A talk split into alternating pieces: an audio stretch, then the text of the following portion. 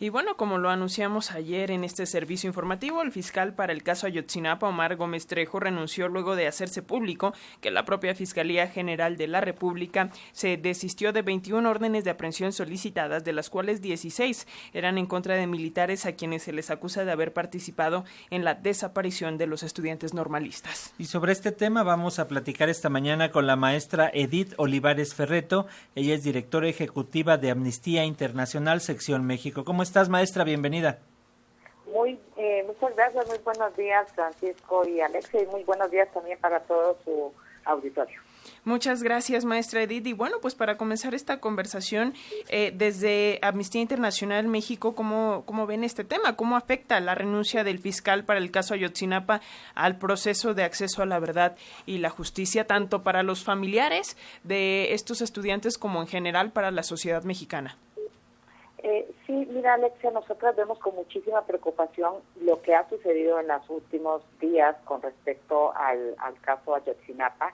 Hace unas semanas reconocimos en Amnistía Internacional los avances en la investigación y en particular los avances que se habían dado con la publicación eh, del informe de la Comisión de la Verdad de Ayotzinapa, que, que muestran claramente que no solamente Ayotzinapa fue un crimen de Estado, como ya habíamos señalado muchas organizaciones de la sociedad civil y los propios padres y madres de los 43 estudiantes desaparecidos, sino además que eh, fue un crimen cometido por elementos del ejército, es decir, que hubo participación del ejército en la desaparición de los 43 estudiantes de Ayotzinapa y confiamos en ese momento en que este informe emitido por la Comisión de la Verdad eh, permitiría avanzar también en la investigación y en la sanción de las personas que resulten responsables para poder eh, empezar a ver alguna luz que cerrara este largo periodo de impunidad. Sin embargo, eh, Alexia y Francisco, estos hechos que se han dado en estos últimos días con la renuncia del titular de la unidad especializada para investigar este caso, que ha, ha sido reconocida por integrantes del gobierno como una renuncia debida a conflictos eh, internos en la Fiscalía, nos vuelve a poner en la tesitura de cuestionar qué es lo que está pasando en el Estado mexicano con la investigación del caso Ayotzinapa y estamos sumamente preocupadas en el movimiento internacional porque este impas implique un nuevo retraso en el acceso de las familias a la memoria, a la verdad y a la justicia. Hay que recordar que hay, eh, han pasado más de 2.900 días desde que fueron desaparecidos los estudiantes. Hay 40 estudiantes que todavía no han sido localizados. Ya han muerto padres y madres de familia sin tener acceso a la verdad y a la justicia eh, durante estos ocho años.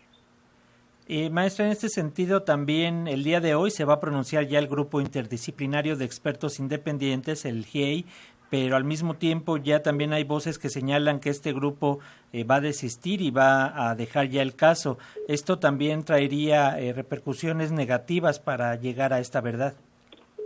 Sí, nosotros vamos a estar muy atentas a la, a la conferencia que va a dar el día de hoy eh, este grupo de expertos. Hay que recordar que las familias han sido muy claras en señalar que ellas confían técnicamente en este grupo de expertos y esa confianza ha sido fundada justamente en que el GIEI le brindó a las familias eh, credibilidad con información válida y les ha dado también transparencia con respecto a los avances en la investigación que realizó en su oportunidad el GIEI. Lo que quiero decir es que la confianza que las familias tienen en el GIEI es la misma confianza que deberían tener en la investigación que realiza el Estado mexicano, pero desafortunadamente el Estado no ha generado condiciones para que las familias tengan confianza en la información que proviene del propio Estado. Esperamos que el GIEI continúe a cargo asesorando a las familias y en la investigación, porque una renuncia creo que enturbiaría mucho más el ambiente de lo que está sucediendo con este caso ya a ocho años de impunidad. Maestra Edith, considerando esta probable participación del ejército mexicano en la desaparición de los estudiantes de Ayotzinapa, ¿qué dice Amnistía Internacional en torno a que pues las Fuerzas Armadas sigan al frente de las tareas de seguridad pública en el país? Sí, Alexia, justamente una de nuestras preocupaciones está eh, en este señalamiento en que parece haber ya evidencia, o por lo menos es la que tiene el propio eh, gobierno, de que hubo militares que participaron de la desaparición de los 43 estudiantes. Y yo quisiera, eh, creo que es importante que el Estado mexicano y este gobierno en particular señale claramente cuáles son las medidas que va a tomar después de que se desistió la Fiscalía algunas de las órdenes de aprehensión que habían sido emitidas contra militares. Desde Amnistía Internacional nos parece muy preocupante que la presencia, la participación de militares muestra claramente cuáles son los riesgos del proceso de militarización que hemos vivido en México en los últimos 16 años. Hemos alertado de los riesgos para la vigencia protección y garantía de los derechos humanos y el caso de Chinapa lo muestra con muchísima claridad.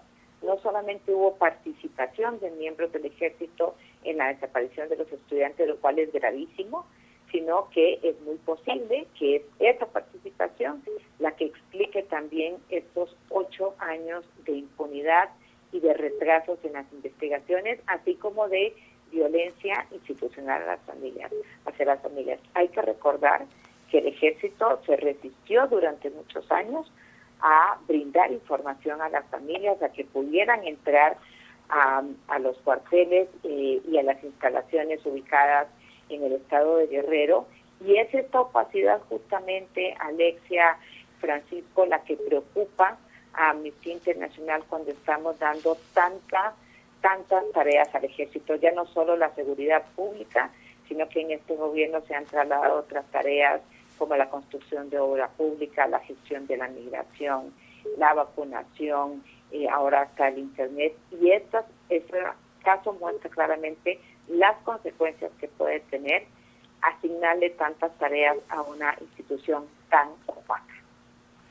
Muy bien, pues vamos a permanecer pendientes de lo que ocurra este día. Sin duda va a ser trascendental para la, lo que pueda continuar en el caso Ayotzinapa. Muchas gracias por estos minutos, maestra Edith Olivares Ferreto, directora ejecutiva de Amnistía Internacional, Sección México, y continuamos con la línea abierta para conocer más del tema. Gracias. Muchísimas gracias. Buenos días a ustedes y a todas las Buen día, gracias.